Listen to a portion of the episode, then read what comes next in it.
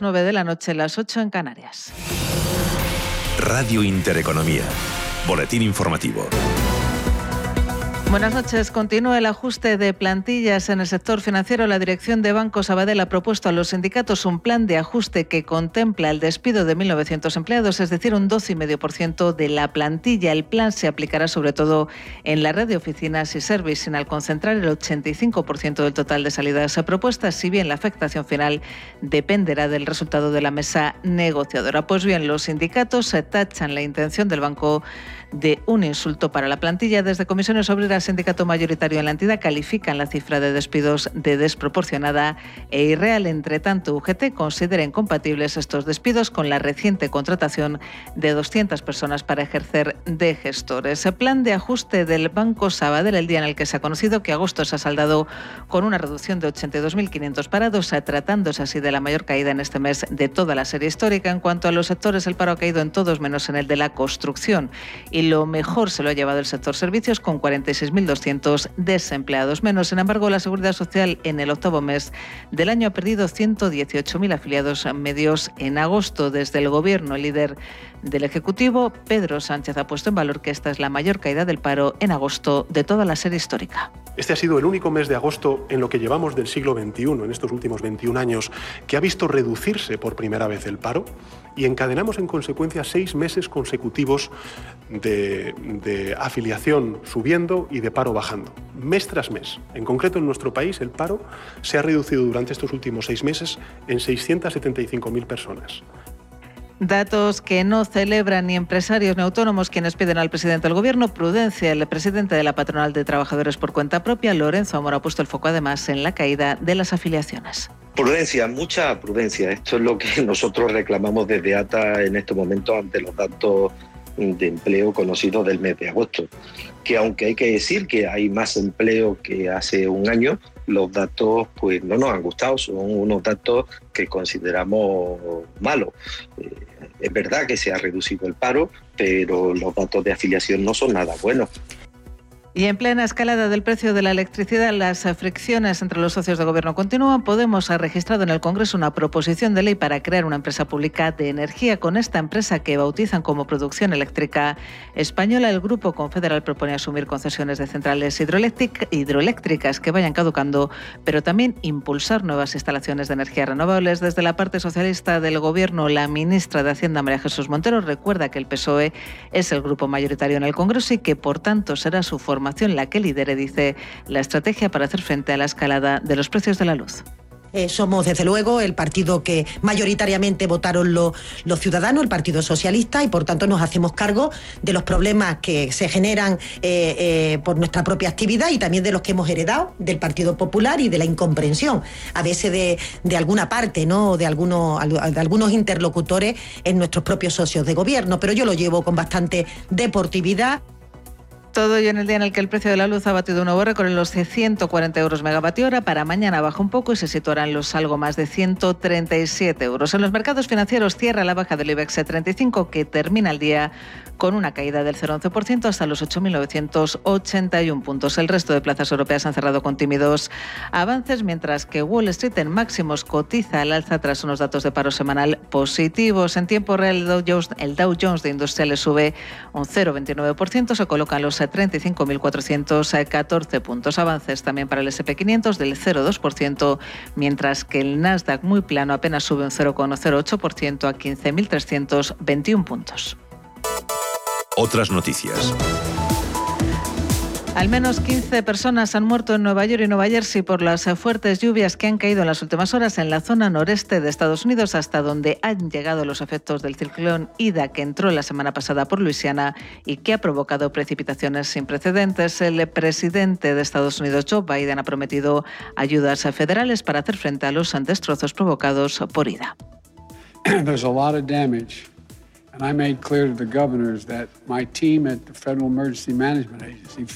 Palabras de Biden desde la Casa Blanca un día antes de que viaje a Nueva Orleans, una de las ciudades más afectadas por el huracán y donde la mayoría de los vecinos siguen sin electricidad. Aquí en nuestro país continúa bajando la incidencia del coronavirus, que se sitúa ya en los 210 casos por cada 100.000 habitantes. Sanidad ha notificado además 9.561 nuevos contagios y 168 fallecidos. Continúan escuchando Radio Intereconomía, se quedan ya con Gema González de Visión Global. La información volverá dentro de una hora.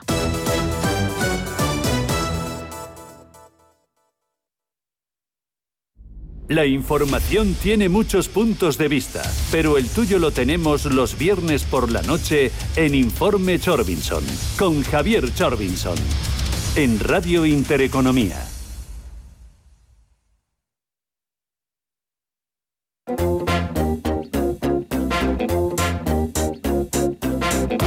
Esto es Visión Global con Gema González. Pasan casi seis minutos de las nueve de la noche, una hora menos en la comunidad canaria. Y sí, esto es Visión Global, esto es Radio Intereconomía. Hasta las diez de la noche para ofrecerles los mejores análisis de la actualidad. Con nuestros tertulianos Guillermo Santos e Íñigo Petit vamos a valorar ese dato de empleo publicado este jueves. Parece que la recuperación económica se consolida con 82.500 parados menos y 76.500 nuevos cotizantes. Y me temo que vamos a tener que volver a hablar otro día más de la escalada del precio de la luz, aunque para mañana bajará un 1,8% tras cuatro días de récord aunque hablamos de 137,7 euros el megavatio hora. Es el segundo precio más elevado de la serie histórica, tan solo por detrás de los 140,23 euros que se han pagado este jueves. Y mientras tanto, Podemos hace oídos sordos a lo que ayer dijo el presidente del gobierno, Pedro Sánchez, de no intervenir los precios de la energía y este jueves han presentado una proposición de ley en el Congreso para crear una empresa pública de energía. Hace solo un par de días, la formación morada llamaba a la ciudadanía a presionar con movilizaciones por la escalada en el precio de la luz. Echamos un vistazo a Wall Street cuando queda apenas una hora para que despida la sesión la principal bolsa del mundo y lo hace con tono verde. El Nasdaq Composite que ha vuelto a recuperar nuevos máximos por encima de los 15.300 puntos, ha vuelto a darse la vuelta y en estos momentos está recuperando un tímido 0,05%. El SP500 también en nuevos máximos por encima de los 4.531 puntos, está subiendo un 0,17% y el promedio industrial Dow Jones repunta un 0,26% en los 35.403 puntos. Aunque la atención de los inversores está puesta en el informe de empleo de este viernes. El Departamento de Trabajo ha dado a conocer antes, este jueves, las peticiones semanales de subsidio por desempleo que han marcado nuevos mínimos desde marzo de 2020. En concreto, se han alcanzado las 340.000 solicitudes, mientras que se esperaba que la cifra llegara a las 345.000. Mañana, el informe de empleo que publicará el Departamento de Trabajo. Echamos un vistazo también para ver qué es lo que está sucediendo al otro lado de las bolsas, en las principales bolsas latinoamericanas. Nos encontramos al Merval argentino que está sumando un 0,06%. El Bovespa de Brasil se deja cerca de un punto y medio. El IPSA de Santiago de Chile también abajo, cerca de medio punto porcentual al igual que el IPC de México que retrocede en torno a un 0,3%. Vamos a ver también en tiempo real qué es lo que está pasando en los mercados de divisas, en los mercados de materias primas y, por supuesto, en los mercados de criptomonedas. Mirella, muy buenas noches. Muy buenas noches, Gema. Pues en divisas, pocos cambios. El euro avanza un 0,3% hasta los 1,18 dólares, cerquita de los 1,19 y la libra los 1,18 38 por encima, avanza también un 0,5%. En, en materias primas, Vemos un tono diferente, positivo. El barril de Brent avanza un 1,8% hasta los 72,87 dólares y el West Texas suma un 1,8 hasta los 69,83 dólares después de ese anuncio de ayer de, por parte de la OPEP Plus de elevar su pronóstico de demanda de crudo para el 2022. Por su parte, el oro cae un 0,26% hasta los 1.811 dólares la onza. Y en el mercado de criptomonedas hoy es noticia, según la CNBC, que dos hermanos de 14 y 9 años han ganado más de 25.000 euros al mes minando criptomonedas y también, también es noticia El Salvador porque las criptos llegan allí el próximo 7 de septiembre y no convence a todos. Los ciudadanos se han lanzado a la calle en contra de la entrada en vigor de esta criptomoneda. Con todo, vemos al Bitcoin avanzar un 1,4% hasta los 49.360 dólares. El Ethereum en los 3.772 dólares repunta un 2% y el Cardano en los 2,95 dólares avanza un 3,39%. El análisis del día con visión global.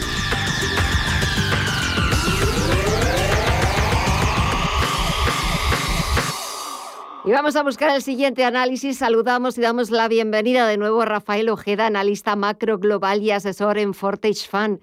Rafa, muy buenas noches. Buenas noches. ¿Qué tal el verano? ¿Qué tal se ha portado? ¿Qué tal las vacaciones? Pues la verdad es que muy bien, muy bien. Por el sur de España y fenomenal. Bueno, qué zona tan bonita, toda la zona de, del sur. Bueno, cualquier sitio, la verdad es que de la geografía española es, eh, es fabuloso y sobre todo si sirve para desconectar, para coger fuerzas y arrancar este mes de septiembre. ¿Por dónde van a ir los tiros este último trimestre del año, Rafa?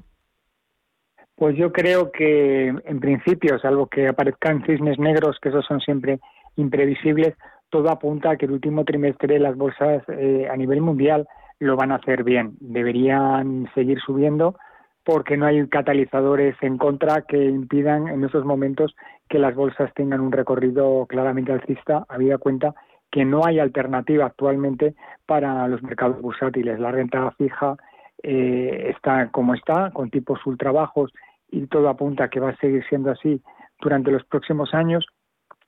Y la economía a nivel global y en Estados Unidos va a ir creciendo lentamente, pero va a ir creciendo y por tanto todo apunta a que el último trimestre los resultados empresariales serán buenos, habrá buenos dividendos y, esto bueno pues hará que las que las bolsas pues sigan sigan subiendo.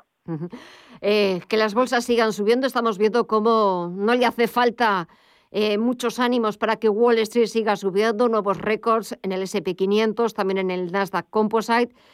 Y tenemos poquito menos de un mes para que comencemos eh, a conocer los resultados empresariales, aunque antes la atención de los inversores en ese dato de mañana, el dato de empleo en Estados Unidos, Puede, puede sorprendernos eh, el cómo la economía estadounidense eh, crea empleo. ¿Va a salir por encima de las expectativas o un poquito por dónde mm. crees que, van a ir los tiros? Yo creo que desde la situación actual, que prácticamente Estados Unidos ya está en una zona de, pleno empleo, ya estamos a niveles de 4,5, 5%, realmente eh, poco puede realmente sorprendernos el dato. Es decir, esto no es como cuando después de, de la crisis pues la tasa de desempleo estaba en, el umbral del 8, 8,5% y entonces el empleo se podía recuperar de una manera significativa muy rápidamente y por tanto era realmente factible, bueno, pues caídas en el desempleo muy importantes. Ya desde el momento actual resulta más complicado que, se cree empleo de una manera sostenida. Lo que sí se puede ver a partir de ahora sea una mayor tensión en las nóminas. Es decir, probablemente ahora ya sea más complicado encontrar eh, trabajos mal remunerados y por tanto eh, lo que podemos empezar a ver es que van a empezar a haber presiones inflacionarias por la, por la parte de, de los sueldos. Es decir, si yo quiero encontrar un empleado, no lo voy a encontrar en el paro, sino que seguramente tendré que robarse a otra compañía pagándole más. Y esto generalmente genera inflación y eso es lo que podemos ver en los próximos, en los próximos meses esa, esa tensión en los precios. Y el fin de, las, de los estímulos eh, monetarios eh, puestos en marcha por los bancos centrales para ayudar a las economías a afrontar los duros momentos del COVID, ¿cuándo le ponemos fecha? Bueno, pues yo creo que el tapering empezará en el mes de diciembre, probablemente entre octubre y noviembre eh, la Reserva Federal anuncie que ya a partir del mes de diciembre empezará a haber recortes en la compra de, en la compra de deuda y, y por ahí empezará ese tipo de recortes. Lo que sí está claro es que Jerome Powell ya ha dicho que los tipos de interés no se van a tocar en bastante tiempo, por tanto los tipos de interés seguirán siendo ultra bajos durante bastante tiempo y eso en el lado norteamericano. Aquí en Europa ni se vislumbra la posibilidad de subir tipos en el, en el corto plazo. Por tanto, yo creo que, que la idea es un poco esta, es decir, eh, recorte, el comienzo del taper tantrum ya para diciembre y subidas de tipos pues probablemente ya para finales del, del, año que viene. Y en este escenario, Rafa, donde los inversores que nos estén escuchando que hayan dejado pasar este mes eh, de agosto eh, y que bueno pues eh, quieran incorporarse al mercado, quieran entrar en bolsa para intentar aprovechar este tirón de final de año, ¿dónde tendrían que estar invertidos? Pues yo sería más sesgo continuista, es decir, ir corriendo con los toros. Es decir, las compañías que lo han hecho bien serán compañías que lo seguirán haciendo bien. no creo bastante en tema de los pullback a la media, es decir, invertir en aquellas empresas que lo han hecho mal y que ahora vayan a recuperar, pues si lo han hecho mal probablemente sea por algo y, no se justifica que en esos momentos las circunstancias cambien. Y yo apostaría por las compañías que lo hacen bien, compañías eh, cíclicas con consumos eh, potentes, que tengan posiciones de mercado sostenibles y empresas tecnológicas que realmente lo puedan estar haciendo bien y que tengan un último trimestre bastante esperanzador. Empresas como Amazon o como Apple son compañías que en el último trimestre lo hacen muy bien porque es cuando se disparan más sus ventas y por tanto en el último trimestre con toda certeza van a batir las expectativas del mercado y probablemente pues sigan sigan subiendo. Compañías de semiconductores que son empresas ahora mismo muy en boga y que tienen todo vendido, son empresas que lo pueden hacer bien. Pero yo estoy más en apostar por el mercado americano que por el mercado doméstico, el mercado europeo. Es lo que iba a preguntarte, que si había algo que pudiéramos seleccionar, elegir de las bolsas europeas. Pues mira, en Europa pues lo mismo, es decir, eh, entre todo lo que hay, pues siempre te encuentras compañías que lo pueden hacer bien. Pues en Europa, pues eh, compañías como Louis Vuitton, Moet Genesis, una compañía francesa destinada al lujo y que probablemente en la campaña navideña, bueno, pues lo puede hacer muy bien, aparte de que es un grupo muy diversificado y que realmente pues tiene muy buen comportamiento. Ese tipo de compañías o compañías eh, como SAP, que es otra compañía que también tecnológica y que lo puede hacer bastante bien y que, y que son compañías, pues ya te digo, eh, que en, su, en sus nichos de mercado tienen una posición de dominio, fijan precios y son señas de identidad a nivel, a nivel corporativo. Yo me alejaría del sector financiero, no lo termino de ver claro, y eso en Europa pues son eh, sectores pues bastante bastante potentes y, por tanto pues habría que estar un poquito al margen. ¿no? Compañías aseguradoras también lo pueden ir haciendo poco a poco mejor y sobre todo compañías que tengan un dividendo elevado, empresas como por ejemplo podría ser el caso de Endesa, eh, compañías que en estos momentos eh, tienen una posición de dominio muy importante en sus sectores que realmente tienen poco recorrido a la baja por, por, porque son empresas bastante sólidas y solventes y que te garanticen un dividendo de un 6 o un 7%, pues la verdad es que es bastante atractivo a vida cuenta de cómo están los bonos. Entonces, si no quieres invertir en empresas en Estados Unidos que ciertamente te van a dar o te pueden dar una rentabilidad mayor, pero estando la bolsa americana en máximo, siempre existe la posibilidad de que el mercado se dé la vuelta y pierdas dinero, bueno, pues aquí en Europa una compañías que te puedan dar un dividendo atractivo, pues hombre, siempre es un, contrapeso interesante. Pues nos quedamos y tomamos nota de todas esas recomendaciones del análisis de Rafael Ojeda, analista macro global y asesor en Fortis Fan. Rafa, un verdadero placer, bienvenido de nuevo, que pases un feliz fin de semana y hasta la próxima. Un fuerte abrazo. Adiós, buenas noches.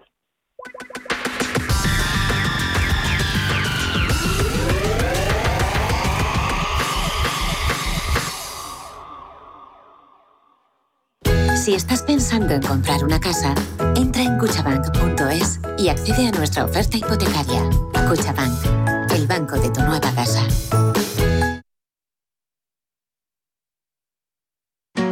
Ahora, con las ofertas de Hipercor y Supermercado El Corte Inglés, la vuelta a casa es mucho más fácil. Con un 50 o 70% de descuento en la segunda unidad, un 3x2 en una gran selección de productos y las mejores ofertas. Como el salmón noruego por medios o enteros a solo 8,99 euros el kilo. La vuelta a casa más fácil está en Hipercor y Supermercado El Corte Inglés. Precios válidos en Península y Baleares.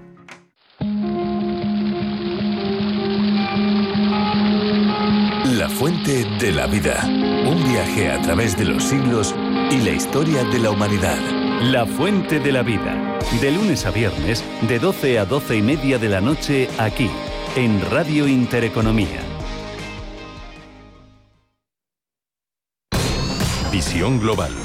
Los mercados. Bontobel Asset Management patrocina este espacio. Y de vuelta a las principales bolsas europeas, el IBEX 35 ha vuelto a chocar este jueves con los 9.000 puntos a la espera de ese dato de empleo de Estados Unidos que se conocerá mañana. El selectivo ha cerrado los 8.981 puntos. La última vez que el IBEX cerró por encima de los 9.000 fue el pasado 25 de junio. Y si echamos un vistazo en cuanto a valores, mal día para los bancos. Santander se ha dejado un 1,26%. Sabadell algo más de un punto porcentual después de anunciar a los sindicatos esos planes de aplicar un expediente de regulación de empleo. CaixaBank un 0,78% abajo BBVA, que se ha dejado medio punto porcentual. También ha cedido posiciones los valores turísticos, como el caso de Melia, que ha retrocedido un 0,89%. Amadeus se ha dejado un 0,5% y es que ha acusado la valoración por debajo de su cotización de los analistas de Credit Suisse. Aunque son las dos socimis del IBEX 35, Merlin y Colonial, las que lideran los recortes. Merlin ha perdido más de dos puntos porcentuales y Colonial se ha dejado un 1,9%. Y entre los ganadores nos encontramos Acciona un 1,7% arriba, Siemens Gamesa un 0,8% o Farmamar que da continuidad al tirón alcista de ayer con otra subida del 3,8% gracias a los avances de su fármaco Celca. Eso en el mercado de la renta variable. En el mercado de la renta fija se imponen las compras. La rentabilidad del bono español a 10 años continúa en el 0,3%. Y echamos un vistazo a la agenda porque aparte de ese dato de empleo de Estados Unidos que conoceremos mañana, vamos a ver qué otras citas nos depara este viernes 3 de septiembre. Las tiene Mirella Calderón. Mañana, viernes 3 de septiembre, la principal referencia para los mercados será el informe de empleo de agosto en Estados Unidos. Los economistas esperan una desaceleración desde la fuerte creación de empleo en el mes anterior, pero prevén, en cualquier caso, todavía sólidas ganancias y una reducción de la tasa de paro. En la zona euro se publican las ventas minoristas y también los PMI de servicios de agosto que se conocerán también al otro lado del Atlántico. Asimismo, mañana está previsto que la agencia Moody's revise el rating de España. Bontobel Asset Management ha patrocinado este espacio.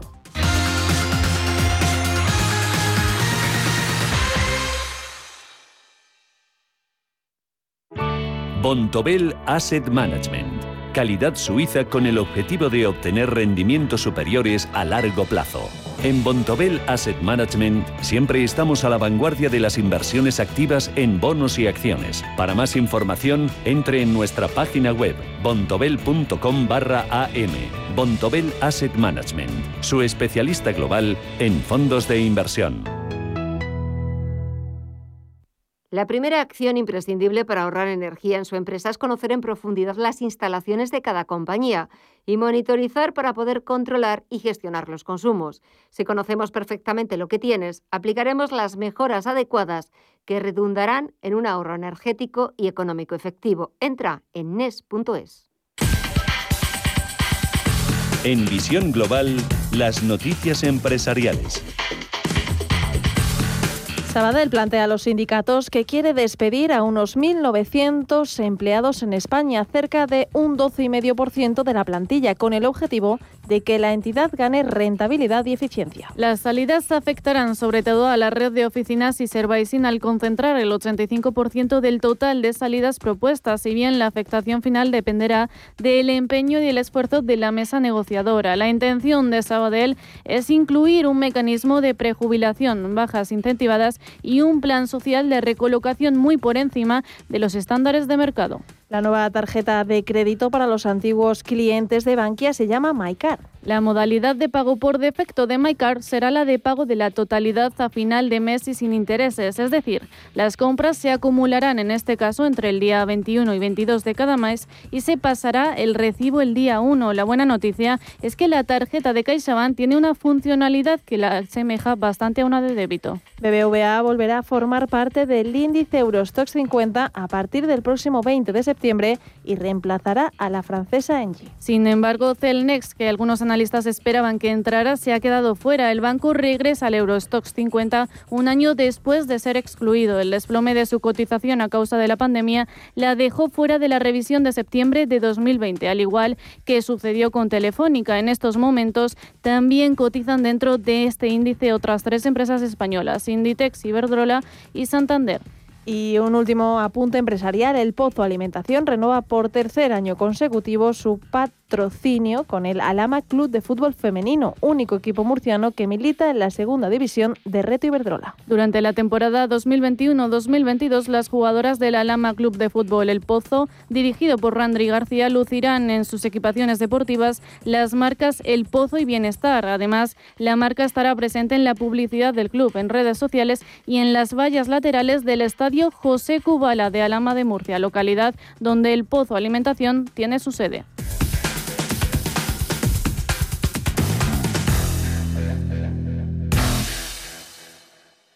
Seas como seas, hay un extra tiernos para ti. Están los extra divertidos, que piden ternura. Los extra vitales, que quieren ligereza sin renunciar al sabor. Y los extra exigentes, que no se la juegan con la terneza. Los extra tiernos extraordinarios y extratiernos para todos. El Pozo, uno más de la familia. Buf, cómo me cuesta la vuelta a la rutina. Te comprendo, yo estaba igual, pero ahora tomo Royal Provite 5000. Son viales para beber que contienen la mayor concentración de jalea real pura del mercado, además de polen, propóleo y vitamina E. Es muy cómodo y se nota. Recuerda, Royal Provite 5000 de Laboratorios Marnis. Pídelo en herbolarios, para farmacias y en parafarmacias del corte inglés. Más información en marnis.es. ¿Tu hipoteca está contaminada por el IRPH? Recuperar tu dinero puede parecer complejo. Nosotros en Durán y Durán Abogados sabemos que es posible. Los resultados, un 99,9% de éxito nos avalan. Contacta con Durán y Durán Abogados.com. El IRPH para nosotros es cosa del pasado. Tenlo presente. Durán y Durán Abogados.com. Mantén sana tu hipoteca. Hi, everyone. My name is Jamira, or you can call me Myra. I'm a creative pro at the Apple Store in the Brickell City Center in Miami, Florida, and welcome to Creative Projects. Los consumidores de Apple, esos a los que mucha gente ve como raros, dejarán de serlo tanto, porque la tienda de la manzana mordida cambiará su política e insertará cambios para beneficiar a los clientes informándoles de pagos externos a la APP algo que ya era hora de que lo hicieran. Y lo ha hecho después de que servicios como Spotify, Epic Games con su juego Fortnite o Basecamp con su app de correo Hey le hayan hecho pasar por los tribunales. La gigante tecnológica que ha establecido un nuevo récord histórico en los resultados del tercer trimestre con 81.400 millones de dólares en ingresos durante el trimestre de junio, un 36% más con respecto al año pasado y un beneficio trimestral por acción de 1,30 dólares ha cerrado así una investigación de la Comisión de Comercio Justo de Japón que se inició en 2016. Y gracias a los nipones, ahora Apple permitirá a nivel mundial que todas las apps de visualización y consumo de revistas digitales, periódicos, libros, audio, música y vídeos puedan procesar pagos sin pasar por el ecosistema de la compañía de Cupertino, evitando así la comisión a la compañía californiana que oscilaba entre un 15 y 30%. Esta medida supone el fin de una demanda colectiva interpuesta por parte de los desarrolladores de apps de Estados Unidos, que denunciaban que la App Store funcionaba como un monopolio. Ahora estos desarrolladores podrán informar por email a sus usuarios de opciones de compra fuera de su app para ellos y además la tienda de Apple ampliará de menos de 100 a más de 500 los niveles de precios que los desarrolladores pueden ofrecer para las suscripciones, las compras dentro de aplicaciones y las apps de pago. Y están de suerte porque Apple está generosa, porque ha creado además un nuevo fondo para ayudar a los pequeños desarrolladores de Estados Unidos, dotado con 100 millones de dólares. Y también se ha comprometido a mantener su programa App Store Small Business durante al menos tres años más, con el que baja la comisión de los desarrolladores con menos de un millón de dólares de ingresos anuales, rebajando las comisiones de Apple del 30 al 15%. Pero sin prisas, consumidores de Apple, porque el cambio no entrará en vigor hasta principios de 2022. Pero no os desilusionéis porque tendrá que llevarlo a cabo ya que tendrá que seguir informando de los cambios en la App Store al organismo japonés durante los próximos tres años. Así que sí, ya se le puede decir hola a Netflix y Spotify desde la compañía fundada por Steve Jobs, porque serán las principales beneficiadas, ya que ambas no ofrecían la posibilidad de registrarse desde la app de iOS debido a la comisión que cobraba la gigante tecnológica. Y la pena seguirá siendo para los amantes del Fortnite, porque aunque el litigio contra Apple sigue avanzando, las condiciones no afectarían a su desarrolladora Epic Games, puesto que no se ajustaría a los requisitos marcados por la tecnológica para poder registrar directamente al margen de la App Store.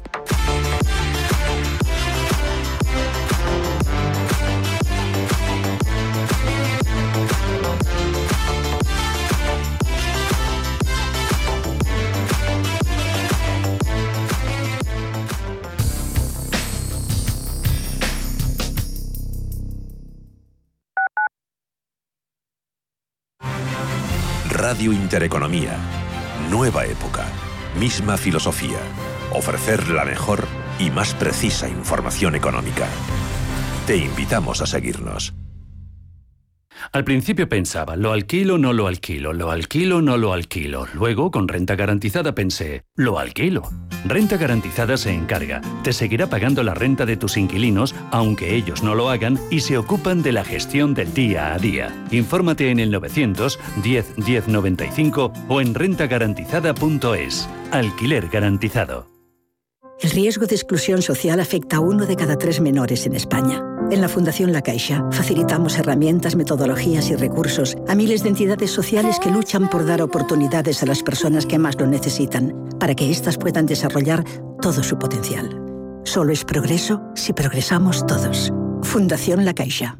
Desde 2002, el restaurante Asador y Yumbe ofrece lo mejor de la cocina vasca en Madrid. La selección cuidada de los productos desde su origen y el trato cercano son señas de identidad de nuestro restaurante. En Iyumbe apostamos por una cocina en la que priman los sabores, basada en el producto de temporada y que mima al máximo la calidad de sus platos. Estamos en Madrid, en Paseo de la Castellana 172, en el 91 867 5902 y en La Moraleja, en Avenida de Bruselas 9, en el 91 490 1096. Restaurante Asador y Yumbe. Los domingos a las 10 de la noche tienes una cita con El Club de los Negocios Raros. Un magazine dedicado al mundo de los libros. Actualidad, entrevistas, literatura y poesía tienen cabida en este espacio cultural de Radio Intereconomía. Dirigido por Andrés Sánchez Magro. Todos los domingos a las 10 de la noche.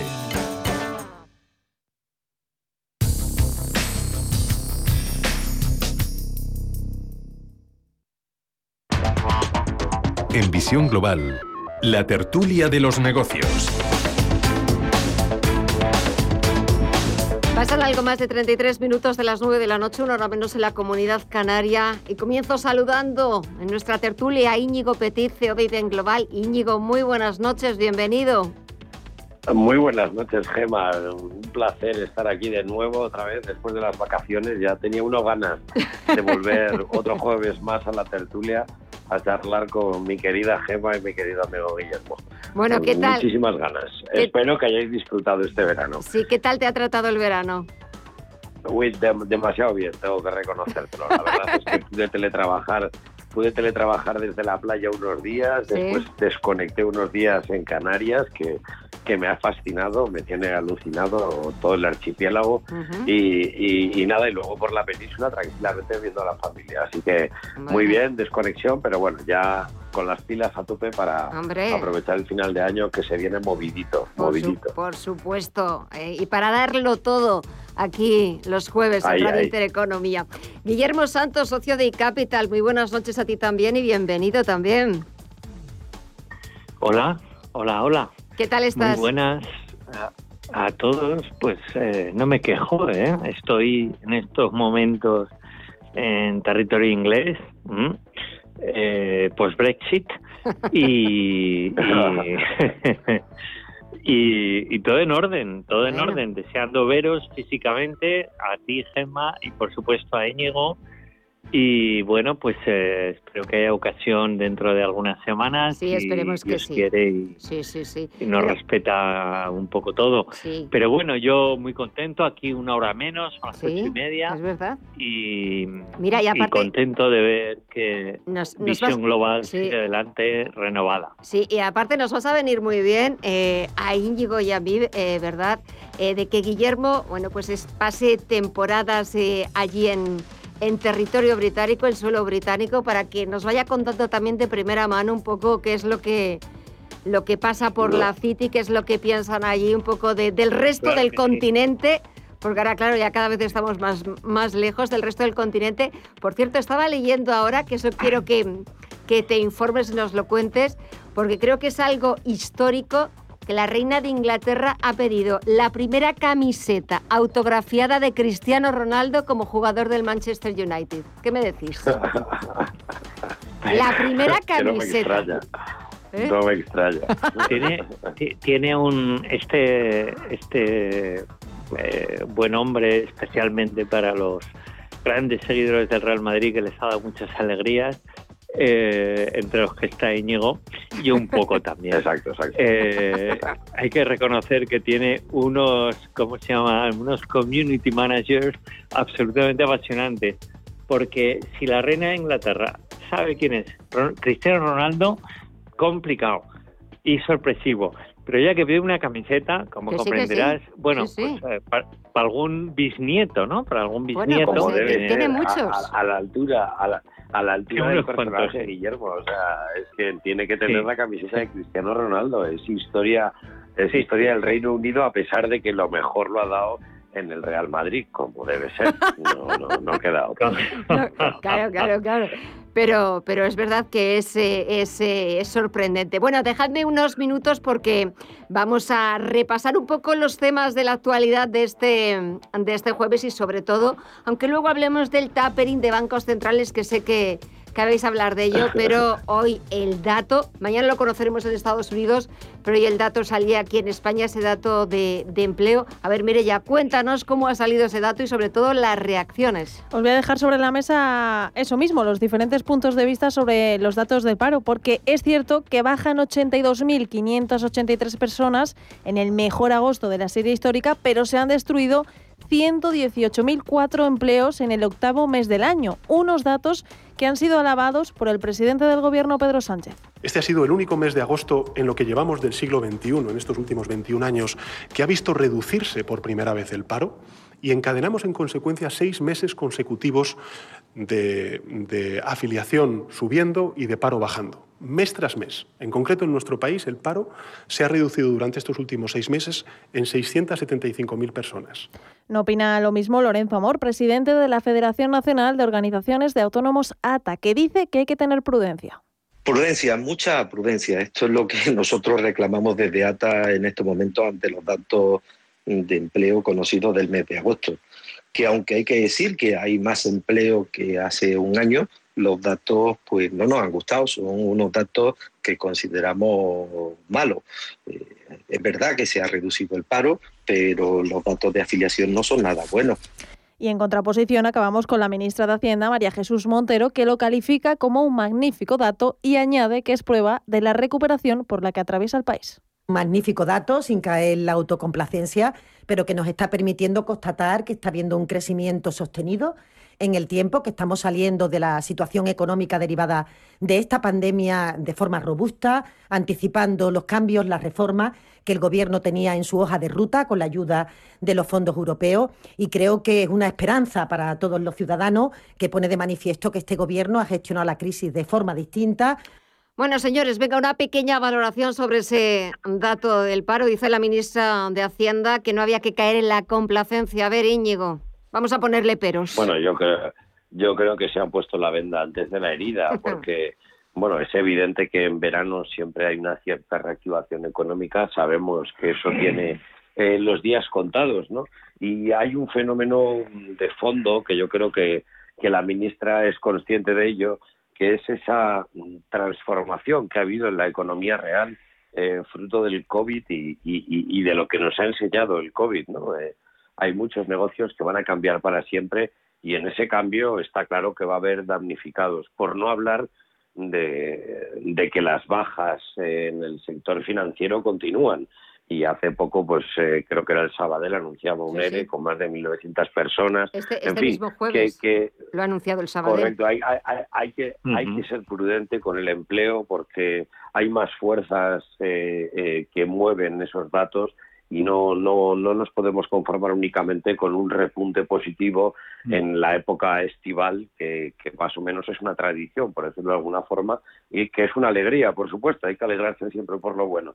Pero, pero bueno, lo de la autocomplacencia lo compro y hay que ser precavido porque sin duda pues eh, el sector servicios ha sufrido una transformación importante y vamos a ver algunas de las consecuencias seguro durante los próximos meses. Así que bueno, hay que trabajar y que el dinero que nos ha dado Europa llegue a donde tiene que llegar para colaborar en esa transformación y que, como tantas veces hemos hablado en la tertulia, pues llega a que tiene que llegar y así se evite de verdad la pérdida de puestos de trabajo, ¿no? Fruto de este, de este cambio. Así que yo también sería muy prudente cada vez que se habla de empleo. Celebraría lo justo, lo justo y necesario. Guillermo.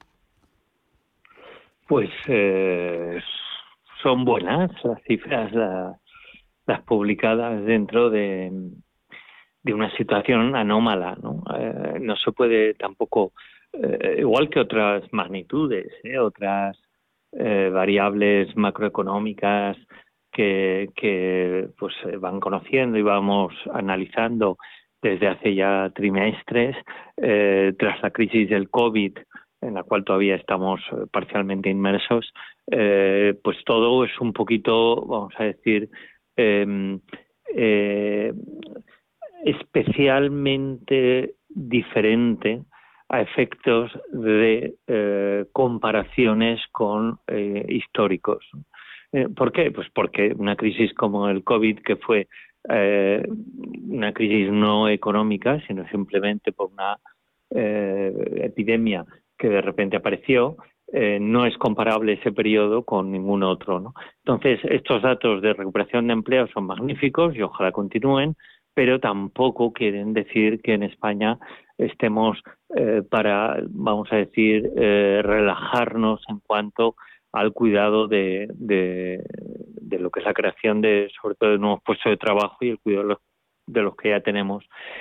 tanto por un lado los ERTES como por otro lado las noticias de subida del salario mínimo que lo hemos hablado más de una vez en visión global. O sea, yo soy profundamente feliz de que suba el salario a todo el mundo y especialmente el mínimo que es más bajo, ¿no? Y que la gente gane más dinero y viva mejor.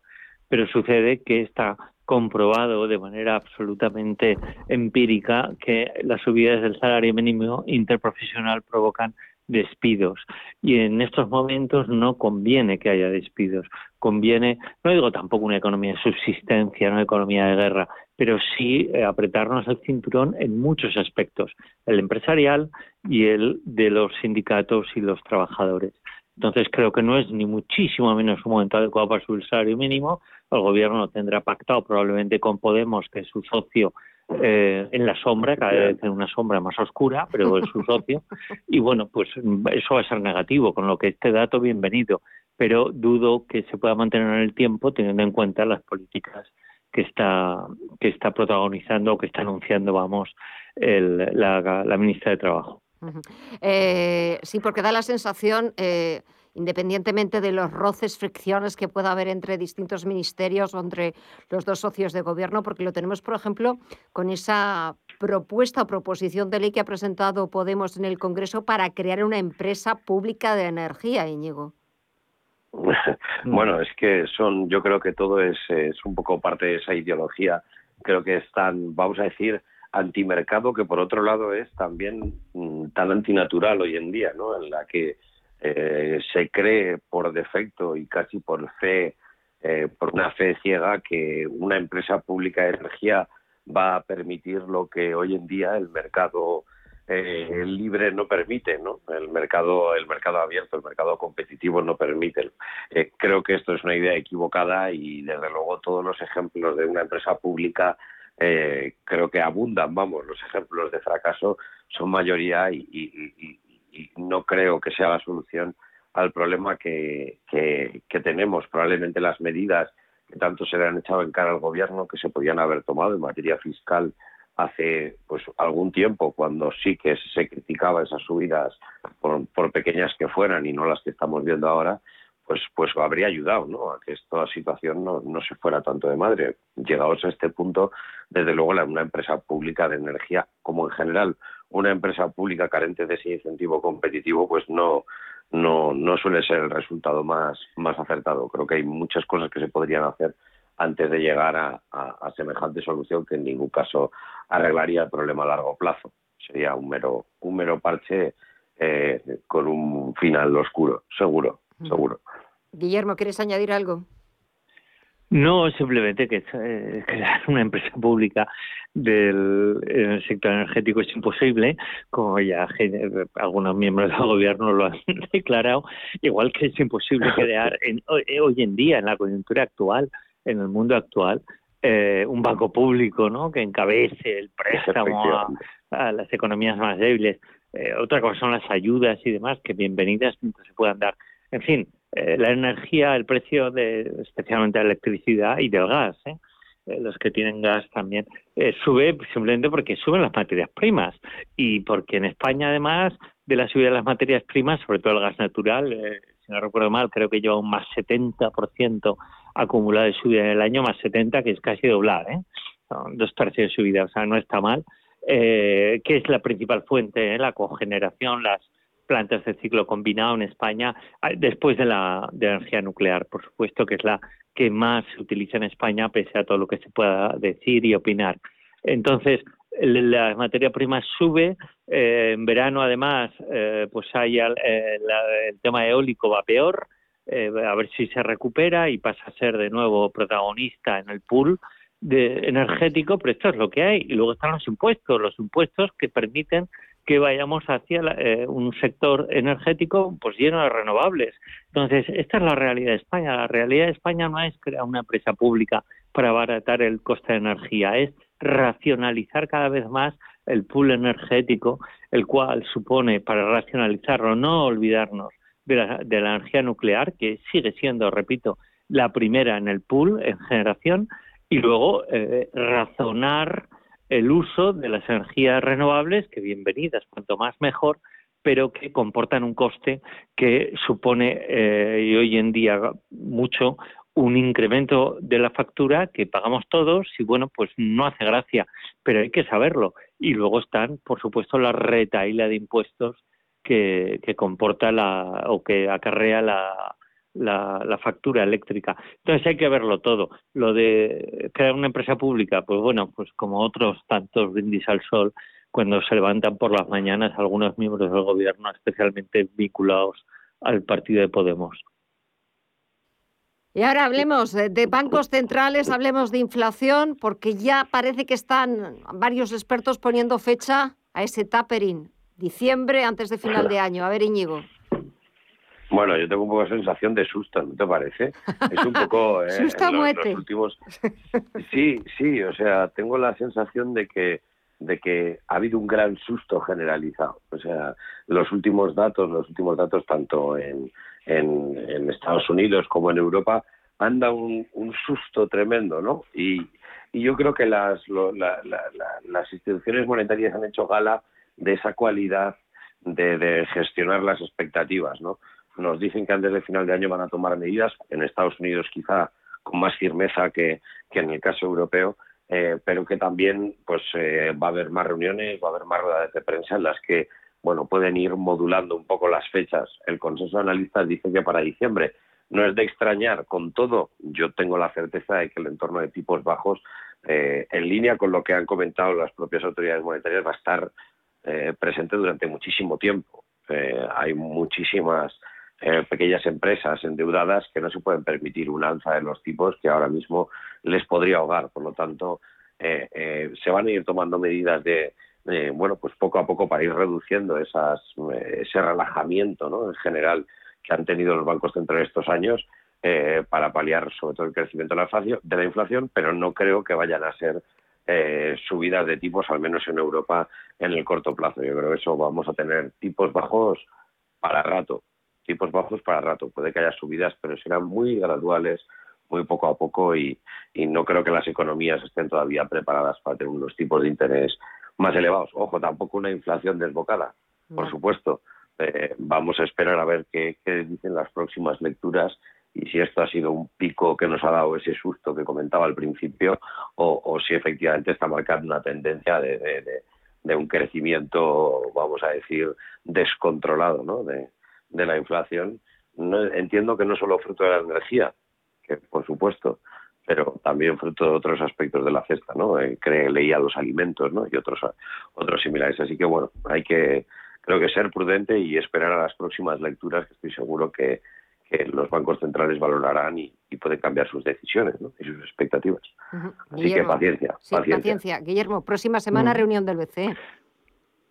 Pues eh, reunión del BCE, dato mañana de, sí, de empleo en Estados Unidos. americano. Y, ambos eh, eventos, pues efectivamente, pues el tema de, del tapering, que ya sabemos que es simplemente que los bancos centrales compran bonos y van algún día a comprar menos bonos, ¿eh? poco a poco, o más de golpe, ya se verá. Entonces eso, pues depende de... En Estados Unidos sobre todo depende del paro. Eh, porque al final eh, la política monetaria eh, americana tan laxa, tan, tan abierta y con tipos tan bajos y comprando bonos y echando la curva de tipos de interés hacia abajo de los distintos plazos, la curva de tipos de interés, no olvidemos para nuestros oyentes, se forma uniendo los tipos de cada plazo ¿eh? con, con, su, con su, los tipos de interés con cada uno de sus plazos, mejor dicho.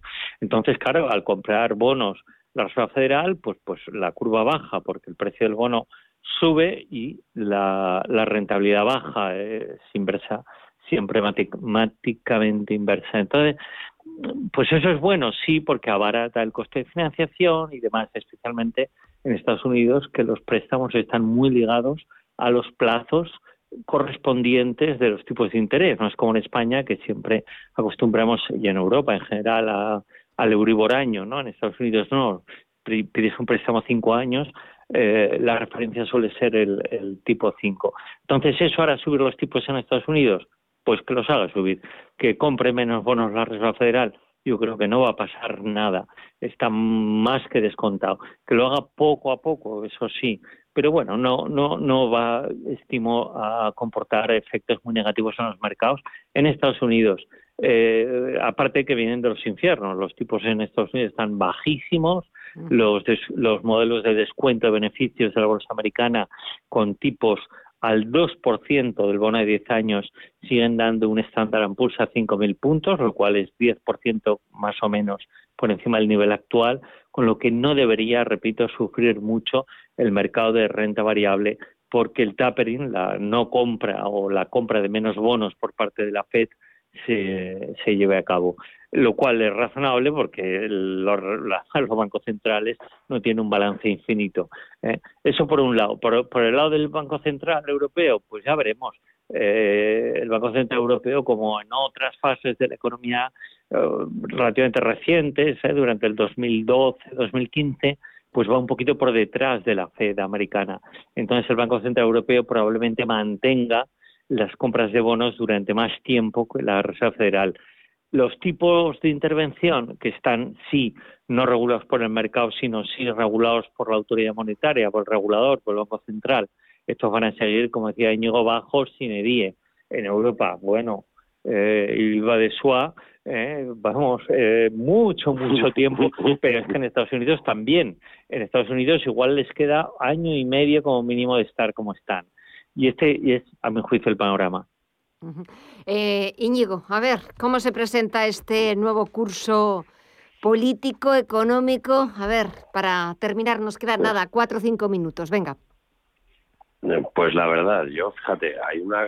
Los bancos centrales también hacen hincapié, incluso ya se permiten algún que otro desliz, pero sigue siendo importante mantener el ritmo de vacunación y cumplir esos esos eh, niveles que nos permitan decir que de verdad hay una inmunidad de grupo, ¿no? Eh, eh, la tercera dosis, etcétera, todo esto es importante que todo ese proceso continúe, porque eh, bueno, pues cualquier una cepa nueva o cualquier situación nueva que no podamos esperar, pues desde luego la vamos a poder afrontar con mucha mayor seguridad si ese proceso está ya muy muy avanzado, ¿no? Y ya las, consecuencias económicas de, de, de, de un posible alza de contagios y demás, pues no serán no serán tales. No se trata de ser agorero, sino más bien de motivar a que esa, esa vacunación no decaiga, ¿no? que no decaiga, que no nos relajemos y que, y que siga adelante, porque la recuperación económica depende en gran medida del nivel de, del nivel de vacunación. Esperemos que la recuperación económica tampoco se desboque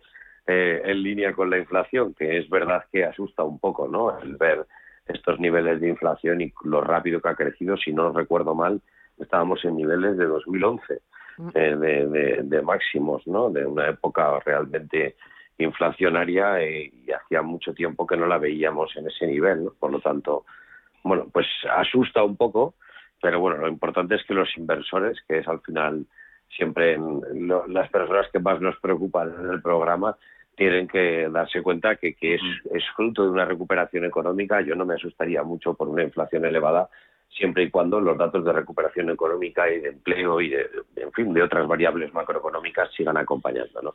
Así que, bueno, precaución. Vamos a esperar a ver qué dicen los bancos centrales. Primero Europa, que como decíais, esta semana tiene, ya la próxima semana tiene reunión. Y, y más adelante Estados Unidos. Así que, bueno, eh, creo que es un momento de estar, de ser precavido y de esperar a ver qué, qué dicen los datos, porque eh, con estas subidas de inflación y con datos tan llamativos es difícil tomar decisiones. No, no, no, no son datos que se vayan a repetir, voy a ver, no estoy convencido. Así que paciencia y vamos a confiar que eso, que los políticos apoyen la recuperación basada en más vacunas, más vacunas, más vacunas, que yo creo que es lo importante, seguir avanzando en esa línea y que el comercio internacional y el, y el nacional pues recupere los niveles previos, ¿no? es lo que todos deseamos. Venga, Guillermo, para despedir. Sí, pues eh, mira, eh, esto no lo hemos hablado, pero lo que comentaba Íñigo del COVID, el COVID es fundamental para la economía, o sea, la evolución de, de, la pandemia, eh, pero sucede una cosa, yo voy a escribir eh, mañana, creo, en, en expansión sobre ello, en parte en algunos otros hechos que han pasado en agosto. Yo creo que eh, eh estamos en una fase ya en esta historia tan, tan difícil, tan triste, con tanto dolor y, por otro lado con, con, tanto aprendizaje ¿no? que ha supuesto, está suponiendo la, la epidemia del COVID-19, eh, estamos ya en una fase que el, eh, el miedo, eh, y esto lo decía un filósofo americano, el miedo tiene un antídoto, lo escribí hace poco Fernando del Pino en, en uno de sus grandes artículos que, que, envía de vez en cuando, cada, cada mes eh, o cada dos meses, eh, el antídoto del miedo es el conocimiento.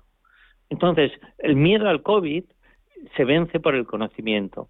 La variable esta delta, que tantos eh, chorros de tinta, que suele decir, y, y, tantas tertulias en la radio ha, ha dado de sí, pues va a ser probablemente absorbida y va a pasar desapercibida. Entonces, eh, ¿Somos ya capaces de gestionar el COVID? Yo creo que sí. En Reino Unido nadie va con mascarilla, nadie. En los locales cerrados, escasa gente. Lo cual me parece quizá excesivo, sí, me parece excesivo. Pero repito, el antídoto del miedo es el conocimiento, la capacidad de contagio y el saber que la vacunación te está protegiendo. Y las economías se están contagiando de ese conocimiento y de ahí que en el mes de agosto las bolsas, pese a mucha variable delta, han subido de media un 2,5%. Es verdad, me, ha gustado mucho esa última reflexión eh, y muy, muy interesante, que es verdad que al miedo se le combate con el conocimiento cada vez eh, promoviendo más eh, I más D más I, más investigación, más desarrollo de nuevas vacunas, de hacerlas más resistentes, al final redunda en el beneficio de todos. Guillermo Santos, Íñigo Petit, qué gusto volver a hablar con vosotros, volver a escucharos. Hemos vuelto y lo hemos hecho por todo lo alto. De verdad que, me alegro mucho de que hayáis disfrutado. Y nada, me quedo casi sin tiempo. Volvemos el próximo jueves con más temas, con más asuntos y con los mejores como siempre. Que paséis muy buena semana. Hasta el jueves. Un fuerte abrazo a los dos. Igualmente, Un fuerte abrazo a todos. Hasta la semana que viene. Y así nos despedimos deseándoles buenas noches, que descansen y mañana tienen una cita a partir de las 8 de la tarde aquí en Visión Global, en Radio Intereconomía. Hasta mañana.